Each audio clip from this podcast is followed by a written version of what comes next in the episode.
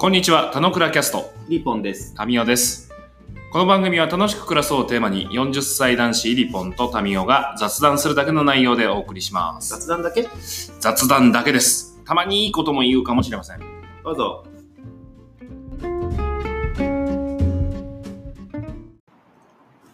今日は2019年を振り返りたいと思います。今日は12月26日だね。はい。そろそろ年末です。もう今年も1週間しかないわ。もう1週間切りましたって感じだね。そうだね。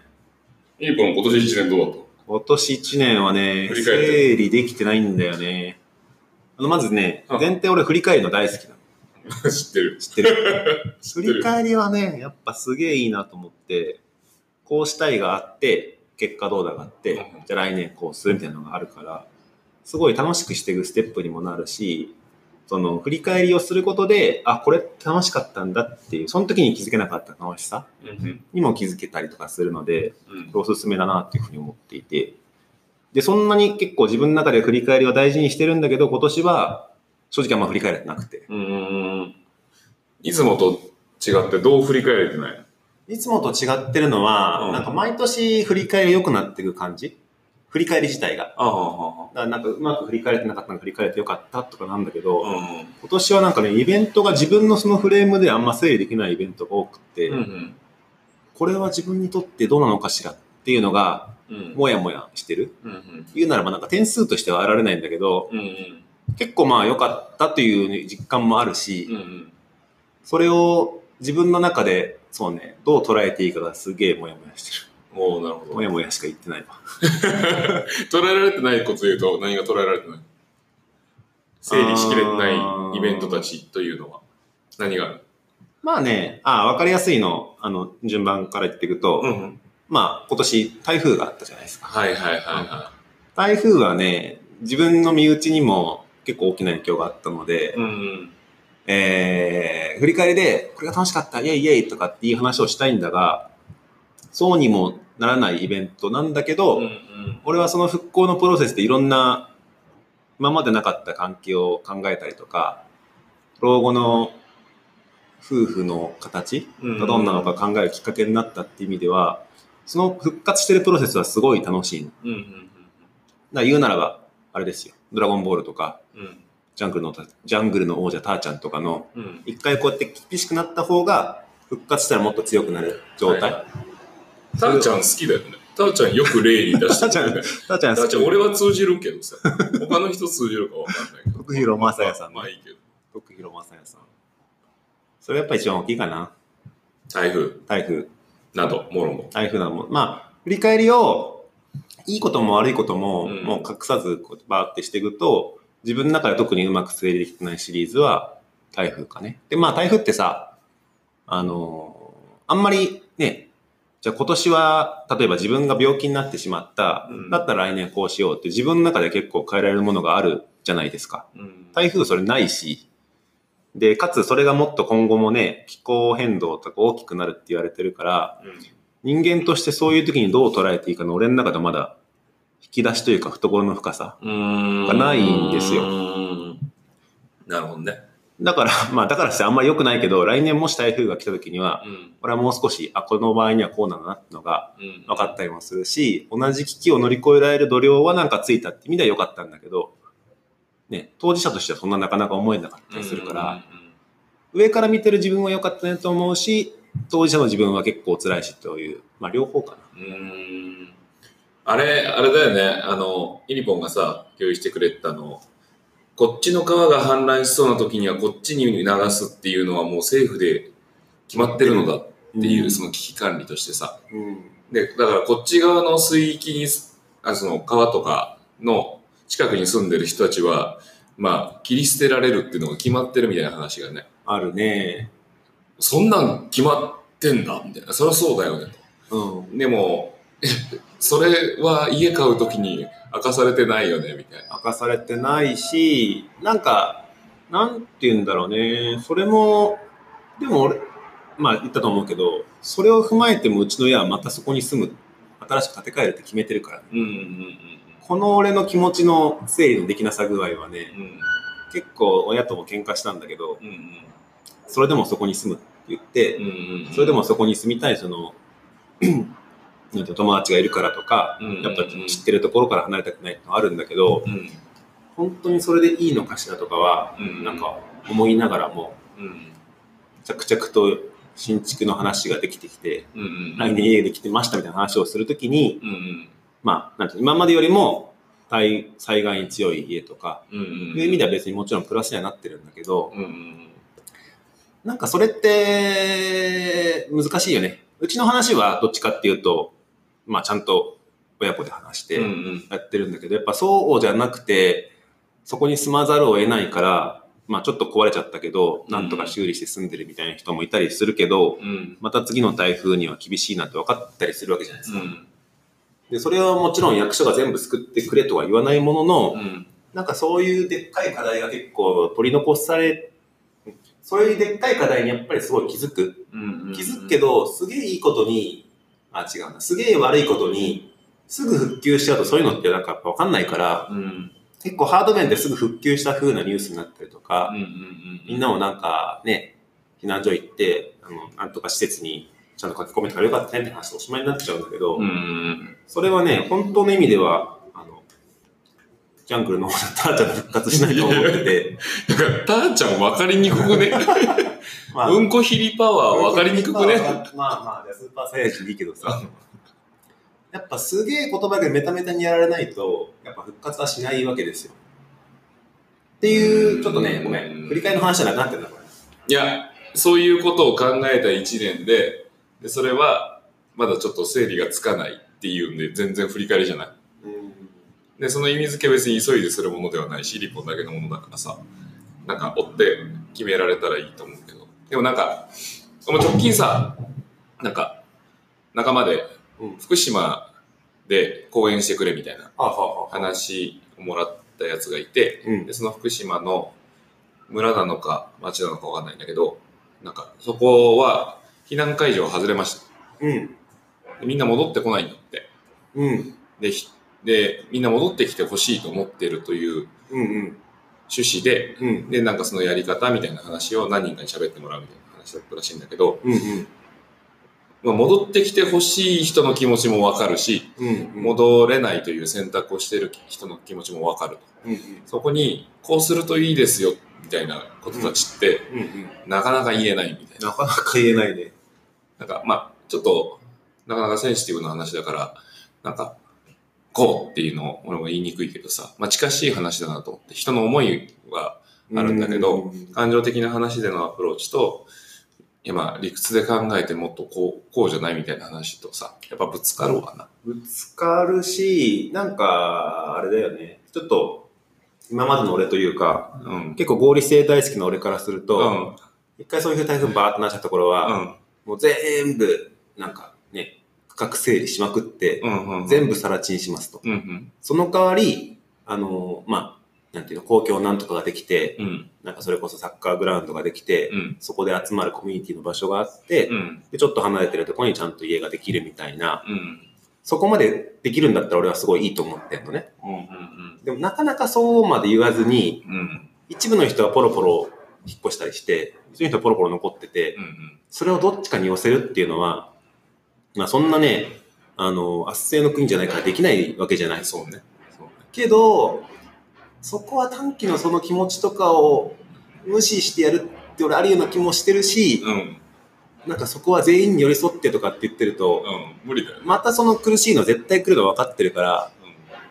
そことかがね、なんて言うんだろう、やっぱ個人と全体とか、うん。さっきの言ってくれたさ、えー感情と経済うん。経済の方はまあ分かりやすくてよくみんな語られるんだけど、うん。人の心はなかなかその経済だけじゃやっぱ動いてないからさ、そうね。なんかそのね、あの、一部の人たちが残ってる場所の、あの、電気とか水道とか全部公共の費用を削って、うんこっちにしましょうなんてやっぱ言えないし、うん。でも言うようなのが仕事のケースもあるような気もするし、うん。うん。そうだね、なんか、ちょっとやっぱりこれ俺の中で整理できてないんだよね。まあ、まあまあまあ。そういう揺らぎの一年だったでいいんじゃない？揺らぎの1年で意味付けはね、うんもう少し後からできるかもしれないけども、とか、なんか同じ事態が起きた時に、うんまあ、家族においてもしくは仲間でみたいな話の時にさ、なんか対峙する姿勢がおそらくは変わるであろうじゃない？そうだね。なんか現時点でもさ、いや、それはもっとこうした方がいいよなのか、政治的に自分で決めればいいよなのか、なんかアプローチは変わってきそうなんじゃない？で、なんか急いで変えなきゃいけない話でもないしね。そうだ、まあ味わい尽くすって決めたらば、まあそれなりに学びがあったし、うんあの、ちゃんと自分のものにもなってきてはいるんだが、まあ焦っちゃう感じがあるのか客観的に見ててさな。、うん。俺から見るイリポンの1年はさ、うんうん。俺の表現になるけど、うんうん。より人間らしくなっていくよね。ねえ、俺、40歳 過ぎたら人間になっていくんだみたいな俺。あ、違う違う違う。あの、年々とかな。うん。なんかイメージで言うと2014年ぐらいからじゃない？こう、俺がイリポンと、うんうん。なんか、毎年を振り返ったりとか、なんかよく飲むようになったりみたいな。ああ、まあそこ、そこが、まずそもそも、その前の、俺の聞いてたイリポンのこの、人柄うんうん。っていうと合理性の塊であるみはいたいな。はいはいはい。生産性人間。はい。だから無駄なことはしません。ななんでこれわかんないの？みたいな。こう、なんだろう。自分の考え方も、もうパキッとしてるし、外に対してもそれを求めるし、みたいな。そうね、揺らぎはないね。で、そっから外に開き始めていって、うん。だから振り返りとかやろうぜみたいな話だったりするわけじゃない。あで、そこの中で、なんか、今年1年は、うん。まあ臨界点超えたっていうかさ、その外っていう見てる世界が、うん。自分と自分の関わる人たちって見てたものが、もっと広がる視野を持ったから、ああ、その話になるとね、そうだね。揺ら揺らいでる。だから、でも、合理性人間のイリポンのまま、今まで過ごしたら、まあ、まあ過ごしたらこう、なんか、ポッドキャストを撮るみたいなこともなかったはずなんだけど、うんうん。今みたいな話も合理的に、論理的に整理してるじゃない。うん。でもなんかね開いたから、なんかそういうことが起きるんだよねっていうふうに見えてるから、ますます人間になるねと。まずね、言っていい？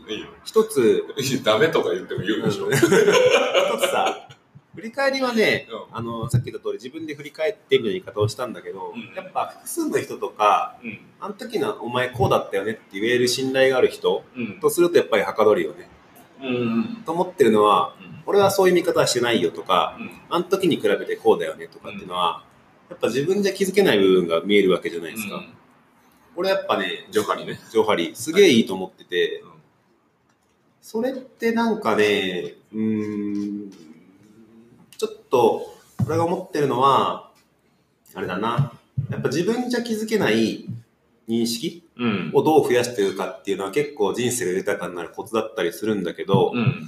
それをやっぱ話せる関係性とか、まあもちろんその時間をちゃんと取るとかっていうのってなかなかできてなかったりするんだけど、親しい人だからこそなんか友達同士でやるとか、夫婦とか家族でやるみたいな振り返りは俺すげえ意味があると思ってて。なんかそういうのって、なんだろうね、なんか振り返りの機会を単純にみんなで持ちましょうっていうシンプルなメッセージなんだけど、うん。結構そこはなんか大きいなと思ってて。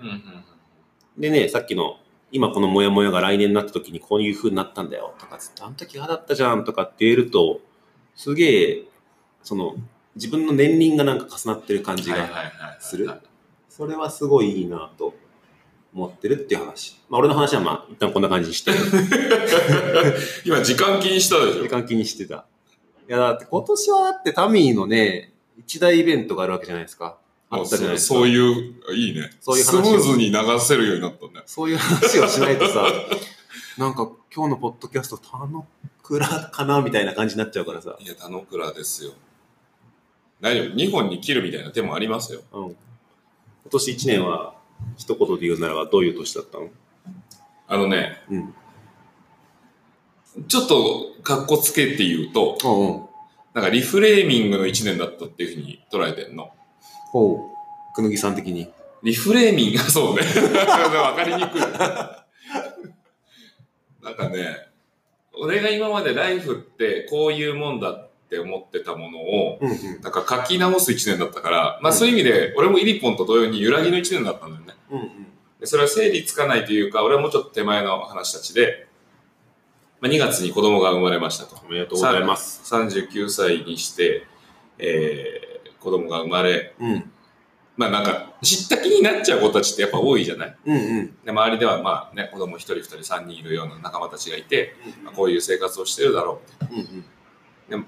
えー自分がマネージャーやった時もなんかメンバーに子供いる子がいてみたいな、うんこういう感じだろうみたいなこう捉えてる感じとかってあったけどやっぱり私事でねそこに臨むとなんかいいろいろ違うものたちもあるしうんうん。それまでまあ俺は結構好き勝手に過ごしてきたからうんうん。自分の時間をこうまあ1週間あって月金は会社員してうん。夜はなんか誰かと飲み行ってうん。土日は自分の活動してみたいなうん。まあ、直近で言えば、土日は瓦割りやってみたいうんう。なん感じで過ごしてきたけど、もうそういう形で過ごすっていうのはない。はい。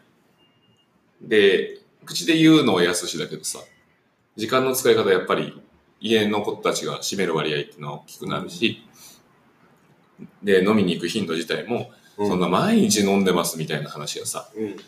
いやもうなんか一週間フルで入れるとちょっとないかな、みたいな。うんうん。まあ嫁からすれば、今でも、今は多いよねまあ週、週3回ぐらい外行ってたりとか、3回、4回いないとかみたいな話だと多いって思ってると思うし、だけど、俺からすると、うわ、そこもちょっと生活の仕方焼き直さないともあるしさ。うんうん。あとはまあなんか、世における社会問題とかって、なんか、知ってるけど、うんうん。ちょっと人事チックみたいな。それは社会問題って例えば仕なんか地事と。地域のもん話とか、うんうん。まあそれこそ、まあそうね。気候問題みたいな話は、ね、まあ、リアルに感じるようになったなとかはあるけど、うんうん。まあ、対岸の火事的なぐらいでしか捉えられてなかったんだよなとか思うけど、うんうん。その外との距離感のこの、なんだろう、もう一回こういう整理の中でやっていくんだとか、うん。自分は何をするんだみたいな話たちも、もう一回こういう風に整理していこうっていうのを、まあ徐々にうん。子供と過ごしていく中で、まあ、家族の形とかっていうのも、なんか一つずつ積み重ねていく中で、いろんな物事に対処する自分の姿勢も変わったし、うん。あと、合同会社母はさ、実はあれ4期目、4期目に、四期目だ4期目におー。8月から入ってさ、それまで何の目標もなしにやっていて、で、そろそろいい加減目標とかちゃんと立って月次でなんか動くとか、こういう形でやってますみたいな、子たちを整理しようみたいなのも、そのリフレーミングする中で、うん。こういうふうに整理することがちゃんとやっぱ自分の中で腹落ちするな。これ胸張って言える話になるなみたいなところを整理していった1年だったから、まあこう年末迎えて、いい状態で来年臨めるなみたいなのはすごい良い。あとやるだけでしょみたいな。あそこは問題だよねみたいな。いや、なんか、すげえ、総論いい話なんだけどさ、うん。なんかその仕事とその家族の関係もこういう風に整理してみたいな言い方をうん、うん。何度かしたじゃない、うん。それは、なんか、整理ってなんか俺聞くと、うんどっちかってなんかロジカルに。こういう感じにするとか、うん。時間管理パキッとするみたいな感じなんだけど、うん。どどういう、あれなの？なんかそこは整理するだけだったらできると思ってるんだけど、うん整理しきれない、なんか余白がすげえある領域だと思ってて。ほうほうほうほうほう。まあ、整理する。まあ、単純にさ、うん。俺は毎日飲み行って家にいないああ。みたいな話じゃないっていうところに、に、もうしないとって思う。その感情が自分から湧いてくるとかさ。ああ、なんかそう、やっぱそれを聞くと整理じゃないんじゃないかなと思ったの。ああ、結果、うん整理だったんだよな。俺の人生のこの1年というタームにおいては、うんなんかそういう1年だったなって整理できるなと思った。ああ、なるほだから、意味を与えるならばそういう1年だったけど、ど。捉えるようになったみたいな感じ。そうそうそうそうそう。だからそんなことをしようと思って1年別に望んだつもりなかったけど、まあ、そりゃそうだよな。そういうふうに変わっていくよね。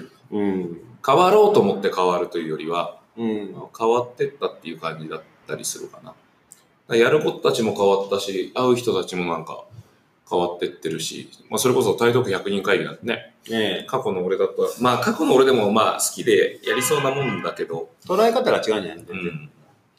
やっぱその、そうだよね。なんかそういう風に捉えてとか、うんと違うな。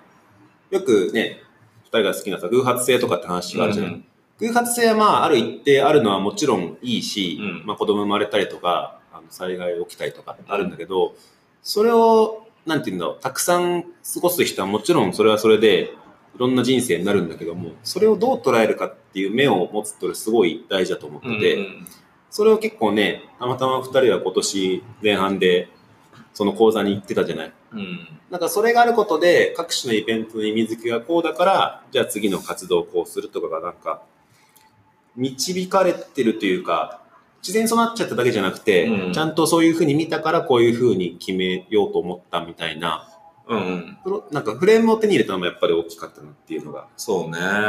共通の体験かな。そうね。まあ、大きかったわな。生き方。あの、あの、ないから。うん。そして、まあ、おそらく今後もまだ揺らぐなっていうことたちが、たくさん出てくると思うんだよ。ある。今はこう、こう思ってるけど、その整理なんてね、自分の頭で考えてる世界の話だからさ、まだまだ想定できない者たちがやってくるなと思うんだけど、まあ、揺らげば良いかなって。まあこの前のさ、俺の話にしようとしてる？うん、高文の話にしようとして。それ説明がまた大変なんじゃない？まあいいわ、まあいいわ。ところどころこういう名詞を出しちゃうからね。そうあんまよくない。雑談だから。だから、だからまあ結論、まあ、さっき言ったけど、さっき、まあ、今年がこういうことがあってよかった、イエイイエイみたいな話じゃないみたいな。うん。まあ、ゆらゆら一年だと思うのよ。それはイリポンも。そうね。いい意味で。うん。何でもいい意味でをつけると本当にいい意味になるみたいなやつなんだけどさ。でもそれをいいと捉えられる感じでいいるから、なんかよかったよな、みたいな。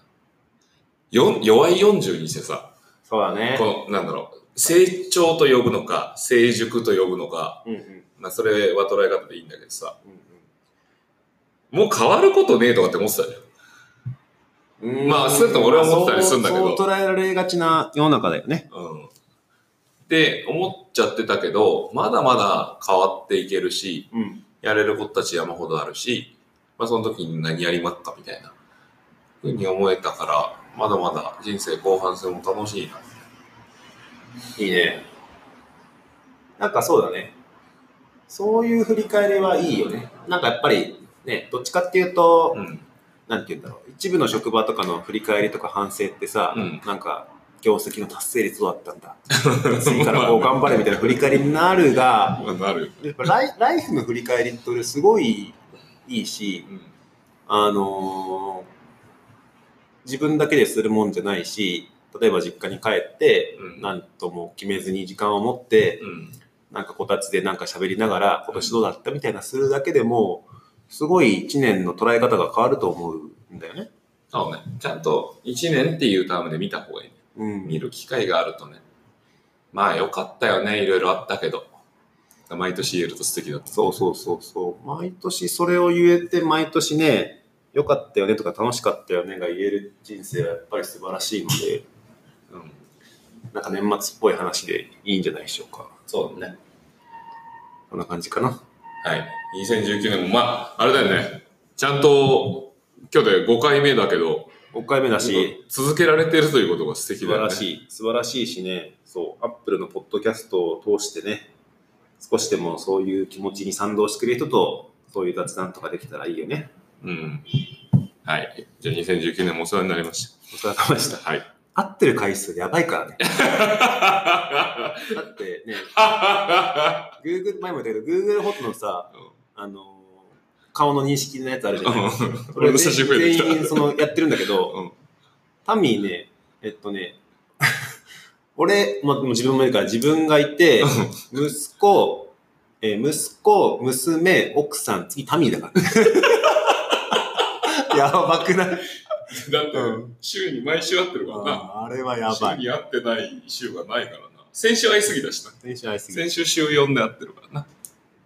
まあそんなね、気の合う仲間とそういう話ができる振り返りを皆さんしてはどうでしょうかっていう話でした。はい。今日は2019年を振り返りについてのお話でした。良いお年を。